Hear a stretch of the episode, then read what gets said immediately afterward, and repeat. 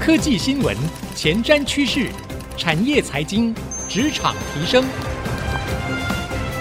科技人关心科技事，欢迎收听《科技领航家》。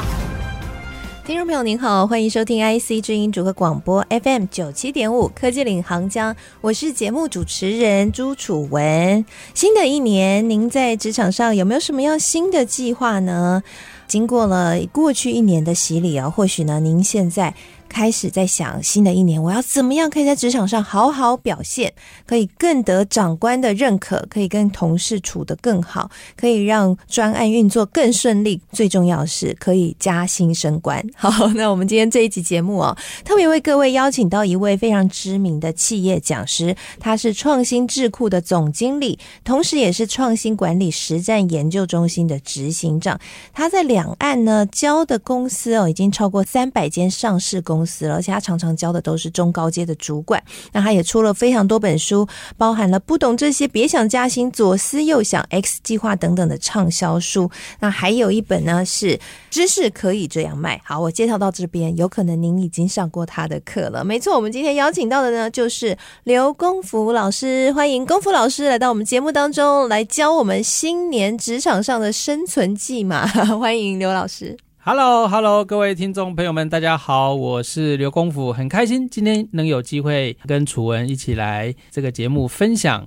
我的经验跟看法，老师，你知道我一说要邀请你的时候啊，我身边好多工程师朋友都很兴奋哎、欸，真的假的？对，因为老师好像在科技圈这边帮蛮多科技公司上过课的，对，科技公司是对然后老师的名字又很好记，功夫老师，哦、对，没错没错，对他们就说哇，要去访问功夫老师哦，然后就很开心，然后我就马上问他们说，哎、欸，那你有没有什么想要问功夫老师的？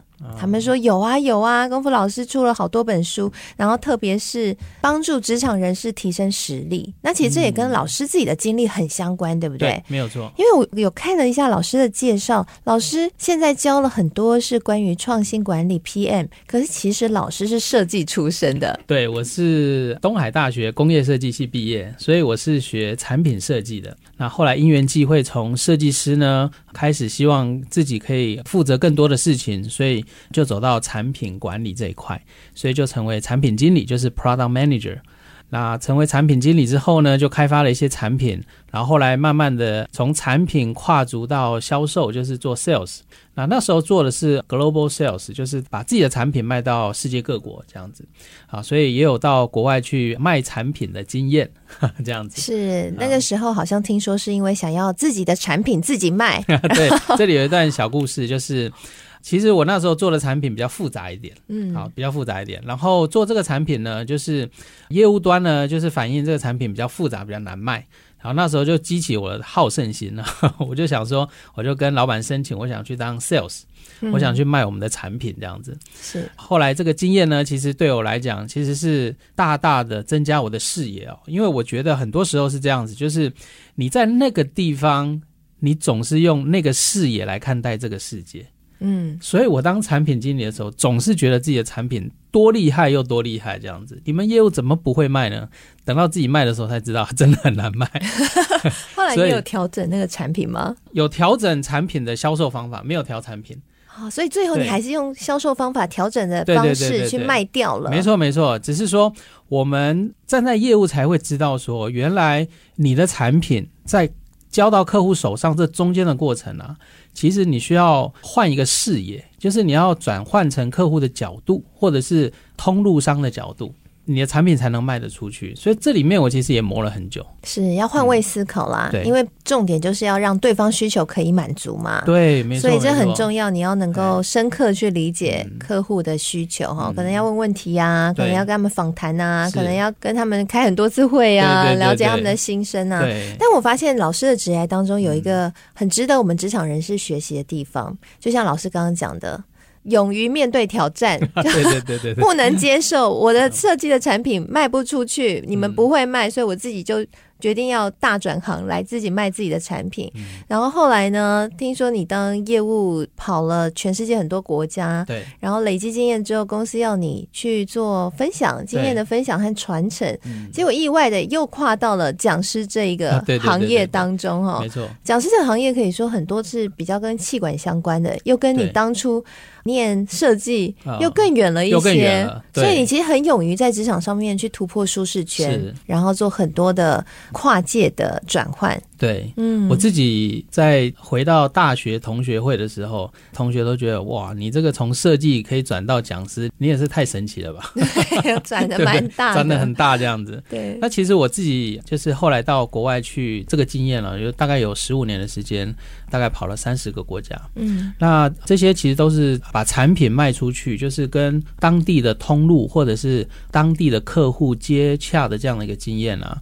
那后来呢，就我们公司的人力资源部就希望可以把这样的经验可以分享在我们公司内部，所以我就开始去想说，哎，那我自己过去的经验是什么啊？我可能需要跟客户做简报，我可能需要做产品管理，我可能需要跟客户沟通。好，类似这样子的一个经验，我就把它转成公司内部的一个教材。是啊，所以也是因为这样才因缘机会又转到，就是当时是内部讲师，那后来就变外部讲师，就自己就是离职之后，啊，就是想说自己创业了，自己创业挑战看看。那个时候四十岁，哇，四十岁那个时候四十岁如此大的转变，对，哎，我常跟很多男生讨论哦，四十岁是一个很特别的时间，因为他刚好人生上下半场。哦，对，对不对？对，对，好，所以我那时候也就想说，我这个时候如果不试试看，我大概以后没有机会试了。嗯，因为四十岁嘛，那如果你再过个两三年，就四十二三岁，再过个五年是四十五岁，其实你越来越没有成本去挑战。所以我那时候四十岁就想说，我就跟老板讨论这件事情。所以我们是用很和平、很开心的一个状态离开的哦。相对可能很多人离开是可能对公司有抱怨，不是诶，我是。跟老板讨论我的人生规划，然后老板还支持我，这样，所以蛮好的。老板也很大度哎、欸，嗯、很大气，对对对对，愿意让他的手下爱将离开，我觉得很有共鸣。就是老实说，其实四十岁会是一个人生分水岭。嗯、我自己是在三十岁出来创业，真的，对，三十岁的时候，那你比我勇气更好。嗯、呃，可能也是比老师更有急迫性，因为那个时候过去在电视台嘛，做主播嘛，哦、我们那个工作的 tempo 非常的快。嗯、对对，那后来因为家庭的关系，然后我就发现说，哎，这样比较难平衡。先生又到新竹来工作，哦，对，所以后来呢，我就决定说，好，我那时候已经有开始接主持人的这样相关的工作，嗯、就是在公司的时候有帮我们安排。然后我想说，哎，那我是不是出来接案看看？对，哦、对，然后就一路就做到现在。对。所以我发现人生三十啊、四十、嗯，或者是听众朋友，你可能五十，对，它都是一个。很重大的一个转捩点哈，一个里程碑，要去思考一下自己未来要做什么。有可能你就会像功夫老师一样，做一个很大的突破，然后过得比以往的你更好，而且更喜欢自己。我觉得我们在新年邀老师来讲聊这一集，真是聊对了，因为老师充满能量。我想听完老师刚刚的人生经历，各位听众朋友应该获得很大的勇气。就是其实像老师这样，就算你学的跟你最后做的不一样，你的人生还是有无限的可能哦。对，那当。然，这里面有很重要的一部分是你必须要知道在职场上的一些游戏规则是什么，还有必须要精进自己的能力有哪些，才能够像老师这样子顺水顺舟的转过去，不然你 还是可能会很多困难，很多困难吗？那等一下可以分享一下。对对对，那我们是不是可以请老师跟我们分享一下，说你认为哈，如果职场人士他要提升实力、加薪升官，他要怎么预备自己？有没有哪些是必须要具备的能力？或是你在转的过程当中，你有没有发现哪个能力特别重要？哦。好，刚好在这个时间点来谈这个，应该是非常棒的哦。所以就新年新希望嘛，对不对？对对对。我觉得我引用那个世界经济论坛，他所得出一个结论哦，就是未来在职场上必备的两个能力，第一个叫问题解决能力。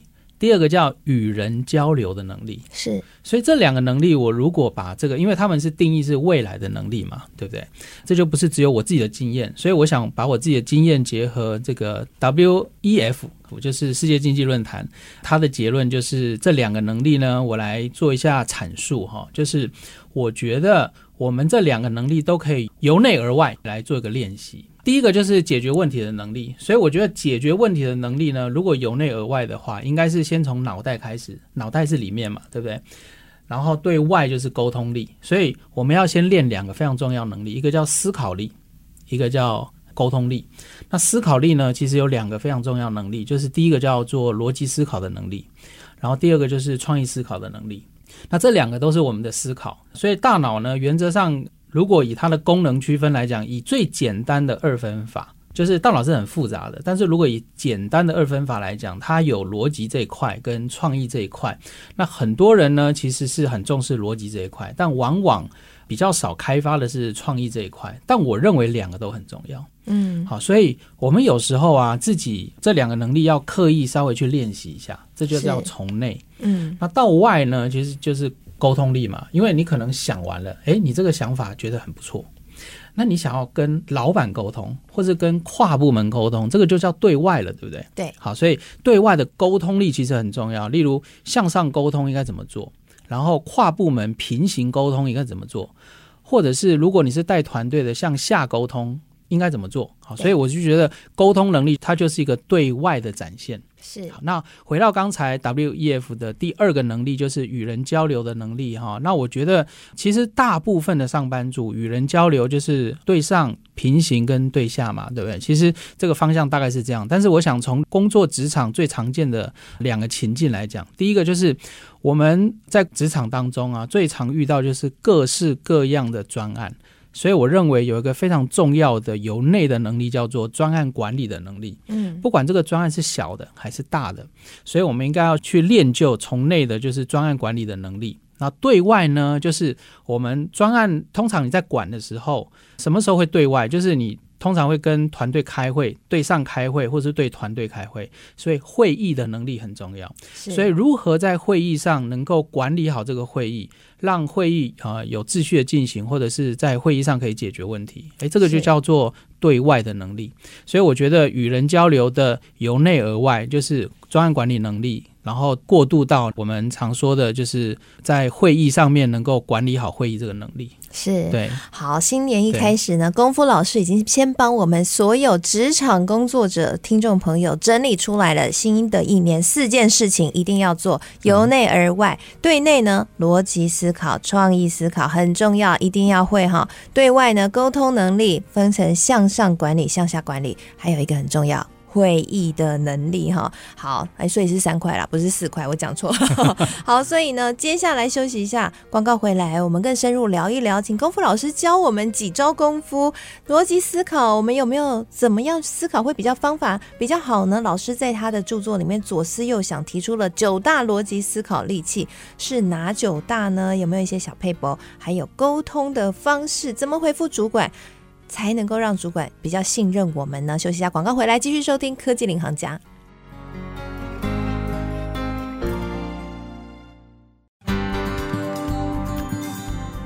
欢迎回到科技领航家，我是节目主持人朱楚文。今天我们在节目上为各位邀请到了企业知名的讲师、功夫老师刘功夫老师，来跟我们聊聊新年新希望。我们职场人士要如何可以提升实力、加薪升官？这一集很重要，听完了以后，你有机会可以加薪哦。上半集节目，老师帮我们特别 highlight 了一下重点，三大能力一定要会：逻辑思考、创意的能力，还有沟通的能力。哈，我们先聊聊对外外。那一块，对沟通能力呢？老师刚刚帮我们又分类了一下，向上管理、向下管理，还有会议能力。嗯，我们先讲最难的，就是掌管我们薪水的重点，就是向上管理。向上管理，嗯，怎么回复主管？哎、嗯欸，这是很多职场人是很头痛的。对，因为主管有时候要求很多，你已经工作很多了，他还要给你工作。对，有时候主管的笑话很难笑。对，有时候被主管骂不知道怎么回。哎、老师可以教我们几招。好。向上管理呢，其实有一个非常重要能力，就是向上沟通的能力嘛，对不对？但是向上沟通通常是由谁 trigger？大部分都是老板，老板常常会问你一个问题：哎，那个专案现在怎么样了？那个问题现在解的怎么样了？嗯，你那个事情现在办的怎么样了？大部分都是老板问你问题，对不对？所以我们在老板问问题的时候，我们就要去很有效的回答老板，是不是这样？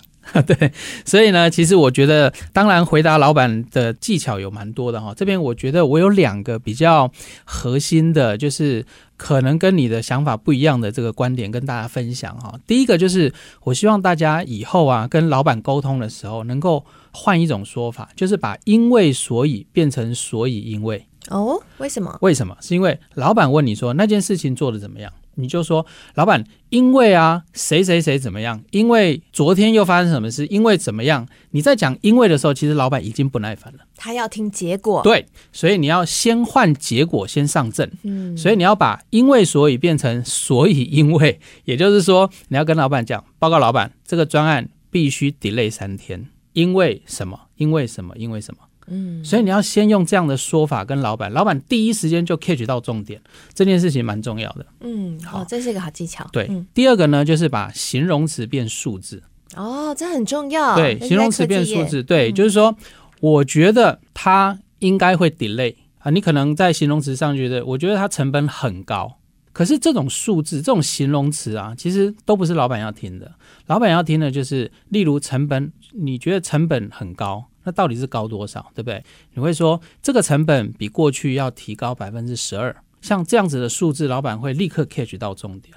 那这件事可能会 delay，好，会 delay 很久哦。那会 delay 很久也是形容词嘛，对不对？所以你要换一下，你就要跟老板说这件事会 delay 三天。是用这样的方式呢，跟老板沟通，老板会立刻觉得他跟你沟通很有效率。哇，这两招很重要哎，大家一定要学起来哦。那接下来进阶的是，如果我们跟老板提案，对，这边我们主动去找老板喽。啊，那我们要怎么样跟老板沟通，可以让老板比较容易采纳？哦，这个逻辑要怎么安排？哦，这个逻辑 好，OK。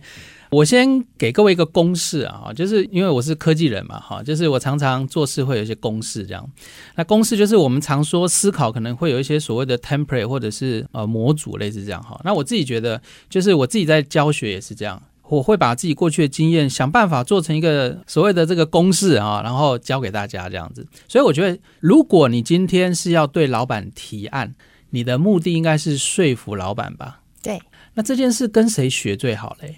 这件事就是我们每天在电视上，或者是每天你可能 YouTube 打开，或者是网页打开，最常见的一个东西叫广告嘛。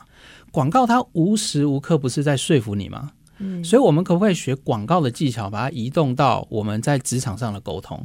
所以这边有个公式，好，这个公式呢有六个英文字母，它叫 NFABER，嗯，好，叫 NFABER，N 就是 needs。就是你一开始呢，你在说服老板的时候，你要先把老板他想听什么的那件事情，那个 needs，就是例如他可能担心什么，或是他要的是什么，你要先把它讲出来嘛，对不对？好，所以它这个是第一个叫 N，那 F 呢就是 feature，就是你准备要提案的这件事情，它有什么样的特色？这件事情的特色点你要先讲出来，让老板知道。就是老板，我知道你可能都很在意成本。接下来我准备要跟你提案的这个专案呢，能够有效降低成本。你看这样是不是很容易连起来？对，所以 N 跟 F 是连起来的哦。N F A B R 的 A 就是第三个嘛，对不对？A 就是 advantage。那这个降低成本跟谁不一样？就是跟别人哪里不一样，或者跟过去哪里不一样？所以它叫 advantage，也就是我今天降低成本。跟过去的做法不一样哦，或者是跟别人做法不一样哦，这个叫 A。那还有 B E R，B 就是 benefit。所以因为这样子跟别人不一样，所以我们能够达到老板你要的这样的一个目的。benefit 就是效益嘛，所以这个专案做起来呢，我们能够有效降低成本，例如多少这样子。好，所以就是 N F A B，然后 E 呢就是 evidence。好，evidence 呢就是我们就可以稍微提一下证明。举例来讲。过去谁谁谁做过这种做法，他有效降低成本多少？或者是谁谁谁啊用了这个做法，他有效降低这个成本多少？这样是不是可以老板觉得很安心？老板觉得，诶，你这跟我报告，你自己都有做过功课，对不对？谁谁谁做过，你还有去研究，所以这叫一。然后最后那个 R 叫 results，results 就是结果，就是所谓的你要怎么做嘛，哈。所以报告老板，我建议这个专案呢、应该要在下个礼拜二。由我来启动这个专案，然后交由哪个部门执行，类似这样。嗯、所以那个 R 就是结果。那 NFABER 呢？它的概念就是用一个简单的公式串住你的脑袋，让你不要跑偏。嗯，好，就是用很简单的口语化的方式，让你的表达可以很简单。那当然，如果是书面报告或者是简报，那当然有另外一套。但是我们今天讲的应该是最简单的。口语化的，用最简单的方式让你老板了解，那应该可以怎么做？就是这个简单的公式，这样。哇，这个公式好实用哦，大家一定要把它抄起来，随时放在自己的笔记本里面。对，上台报告的时候就按照这个填空，对，你就很好去说服。对，用一个小填空，你可以做个小卡片这样。那其实这个公式我是从广告萃取出来的，嗯，就是我大概看了一些广告，就是从广告里面他怎么样在三十秒说服你。对，它应该是有一些陈述的逻辑，对不对？所以我就把这个逻辑呢，自己把它整理成一套公式，这样是。对，其实呢，这也呼应我们在前几集节目哦，听众朋友，如果您有收听的话，我听到我邀请中华辩论一个辩论高手哈，王彦博辩论这个理事长哈，他有特别提到，在辩论的时候，我们要说服对方，其实跟刚刚老师提的可以相呼应的。嗯，首先你要提到需要性。对，哦，它的逆词在哪里？对，然后再提出你的方案。对，最后要做一个损益比。对，哦，只要你在这三方面，你可以完整的去陈述，对方就很容易会被说服哦。那老师刚刚分的更细了，就是 N F A B R，它是一个公式。N F A B R 五个，N F A B E R 有六个。啊，六个有六个字哈，所以。就更细的帮大家去做一个拆解，所以大家就套进去就好了。对，哇，这个真的很受用哎。好，今天听到这一集的听众朋友有福了哈，这个一定要学起来。对，好，那刚刚有提到了对呃内外我们都要提升嘛，对外沟通教了大家了。对，对外沟通你要说服主管，其实也要用到你刚刚的内化逻辑思考。老师也教大家了一个公式。那最后呢，我们想要问一下老师创意的部分哦，创意可以打破思考框架，你提出了一个 idea 的法则，对，这个是什么样的一个法则？嗯，IDEA 法则其实是我在第四本书叫《知识可以这样卖》，他所提出来的一个架构。这个架构呢，其实是希望大家能够把自己的知识啊，用一种打破框架的方式，就是站在对方的立场说给他听。那所以其实 IDEA 这个过程呢、其实是啊，我自己在准备课程的时候，就是如何从第一个就是 I 嘛哈，这个 I 叫做萃取，它叫知识萃取，也就是你怎么把你自己平常的这个知识能够把它整理起来，这个叫知识萃取。然后第二个呢就是 D 嘛，对不对？那 D 呢，其实它谈的叫做知识的传递，就是 deliver 知识的传递。那知识的传递就是我怎么样站在对方的角度说给他听。那第三个呢，就是 IDEA 的 E。那第三个呢，就是我要怎么样用互动的方式 engage，就是让对方能够专心听我的讲的话，或者是对方能够融入我所要教他的东西，这叫互动。然后最后的 A 呢，就是你要能够启动你的教学。那启动你的教学，就是例如你要站在讲台上，要怎么样开始啊？然后怎么样开始准备一堂课，类似这样。因为我们现在大部分人的工作啊，都是知识工作者或者是文字工作者。我们有很多时候啊，都需要把自己的东西讲给别人听。对，讲给别人听，你可以把它想象成从小到沟通。大到你可能要准备一堂课，要能够教对方，对不对？那我先用最复杂的教这件事情，来把它整理成 IDEA 的概念。那这个打破框架，就是我们常常会觉得我懂的东西，对不对？我很厉害，我很专业。可是我我每次跟别人沟通的时候，对方都听不懂。那你怎么说服他呢？或是对方没有兴趣听你的提案，你要怎么样让他愿意听下去呢？其实，哦，这个叫打破框架，就是你要站在对方的角度去想这件事情。所以，他这个 IDEA 四个法则是这样。嗯，所以同整来说，就是不管对内或对外，其实很重要的是你要先建立自己的知识库，嗯、然后有一套搜集知识的流程。对，那在逻辑思考上面呢，可以运用刚刚老师教的六大法则，六个步骤。嗯、对，然后对外呢？呃，很重要的一个核心关键，要换位思考，哦，要了解别人才能够去说服他哈。那当然这部分哈也跟大家分享一下，提问很重要，提问力可以决定你的财富潜力哈。顺便广告一下，没错啊，没有了，这我的 小妹我的书了哈。那因为这真的可以了解对方了哈。那最重要的是呢，要像功夫老师一样。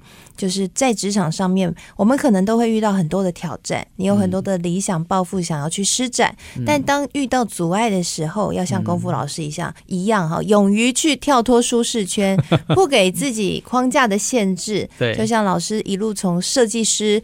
转变变成业务，然后再转变成讲师，都是完全不同的维度。嗯、但透过这样子不断的突破舒适圈，你就可以成就更理想的直癌的生活。像老师现在这样，应该会 回顾过去，你应该会觉得过去自己很勇敢，而且也很值得，对吧？对，没错，没错。其实这中间的困难，就是你每一个转换啊，都是在当下，你会甚至一度后悔。就是有吗？老师有后悔过吗？其实你会觉得很困难，这样子。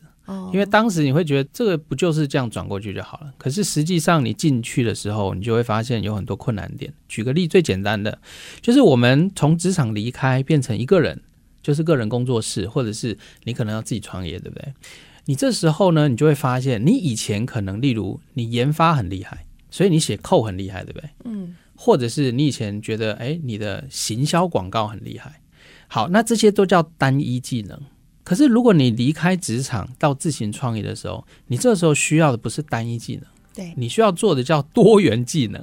所以，包含你要如何跟别人谈判，你要如何看懂合约书，对不对？你要如何做时间管理，你要如何解决问题，如何做简报，如何做广告行销，对不对？如何把自己的产品做好，这些叫多元技能。建议。所有人啊，在职场上就把它练会。嗯，没错。对，因为你不晓得哪一天你会被动离职，对不对？好，这样讲好悲伤哦，老实心点呢。对，有时候是这样子啊。有时候我们不晓得公司会发生什么事嘛，嗯、但是你永远要为自己准备这样子。是，多学一点也好，嗯、也是给自己更多的选择权。是是是，人生幸福。就来自于你有更多的选择，对，你可以选择要过你想要的人生，这才是真正的自由嘛，哈。所以我们也鼓励大家在职场上面啊，也可以多收听我们的节目。我们会在每个月呢有一集邀请到职场的专家来带大家一起做职场的自我提升。嗯、那今天呢，非常谢谢功夫老师跟我们做的精彩分享。谢谢大家，很开心，拜拜。谢谢所有听众朋友，也祝福您在新的一年职场加薪升官，新年快乐，新年快乐！我是楚文，我们下次再会喽，拜拜。拜拜。